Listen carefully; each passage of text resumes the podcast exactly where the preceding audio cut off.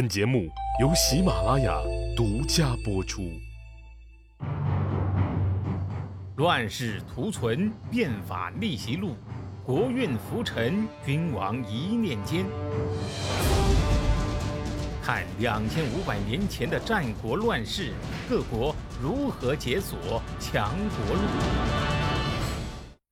苏秦死了啊，终于轮到张仪出场了。有关这个苏秦和张仪啊，《资治通鉴》里面认为这俩人是同一时代。不光如此，这个《史记·战国策》里面呢都是这么说。不过呢，一九七三年在马王堆这个汉墓里面出土了一本叫《战国纵横家书》，里面呢第一部分十四章记录的呢都是苏秦的书信。那么通过这些资料呀。发现苏秦其实呢是生活在公元前三百一十年到公元前两百八十四年，比《资治通鉴》和《史记》里面呢要晚了有三十年。所以苏秦不仅不可能是张仪的同学，甚至呀算得上是张仪的孙子辈儿。现在呢，好多学者都认可这个说法。当然了，对于我们普通的历史爱好者来说呢。苏秦早出生个三十年，还是晚出生个三十年，好像也没那么重要，好玩就行，对吧？毕竟呢，咱们不是专业的历史研究学者。张仪的简历啊，前面呢说到苏秦的时候提到了一些，咱们这儿再补充一些啊。早期的张仪呀，很落魄，曾经呢在楚国流浪过好一阵子啊。那个时候呢，寄人篱下。也要呢，到处是求爷爷拜奶奶，结交关系，蹭各种上流社会的 party，为自己的仕途呢铺路。以一个平民的身份要混入上流的圈子，那可不是一般的难呐。很多时候你会收获到各种白眼儿啊，各种瞧不起。没有一颗强大的内心，这事儿还真是干不出来。张仪的内心呐。足够强大，他呀和苏秦是一类人，为了达到目的呢，不管付出什么都在所不惜。有一次呀，张仪又去蹭一个 party 啊，这个 party 呢对张仪来说很重要啊，因为请客的主人是楚国的令尹，就是国相。按理说呢，以张仪的身份，他是不可能成为这场 party 的主角，连配配角都不可能。但是呢，不管怎么样，哎，能参加这场 party，那是结交显贵的好机会呀。你就算你蹭不到这个令尹，那其他官员还是有机会接触的吧。但是呢，谁也没想到，这一次呀，张仪却偏偏就成了这场 party 的绝对主角你不要感到惊讶。要是张仪知道自己能成为这样的主角他绝对不会去参加这场 party，因为呀，张仪蹭这场 party 的目的，想着能和某个显贵敬杯酒、搭几句话就满足了。要是能交换个名片什么的，那绝对是超预期的收获呀。他绝对不要啊，也没有想过会成为另一种主角。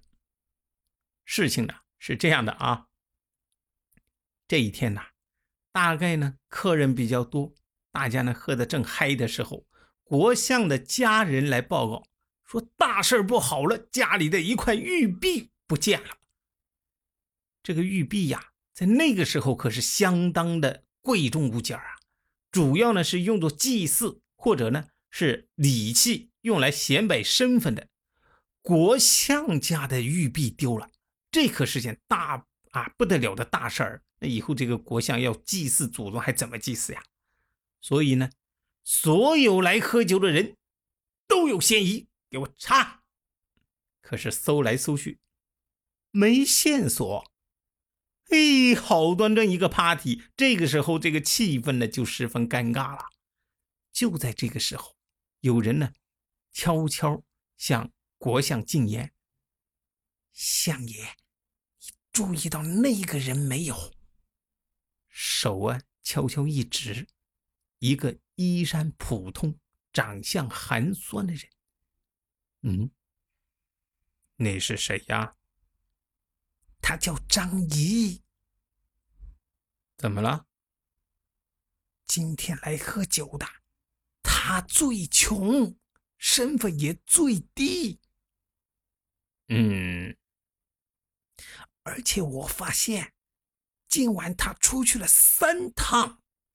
向延龄说：“奇怪不奇怪？”嗯。来呀，拿下！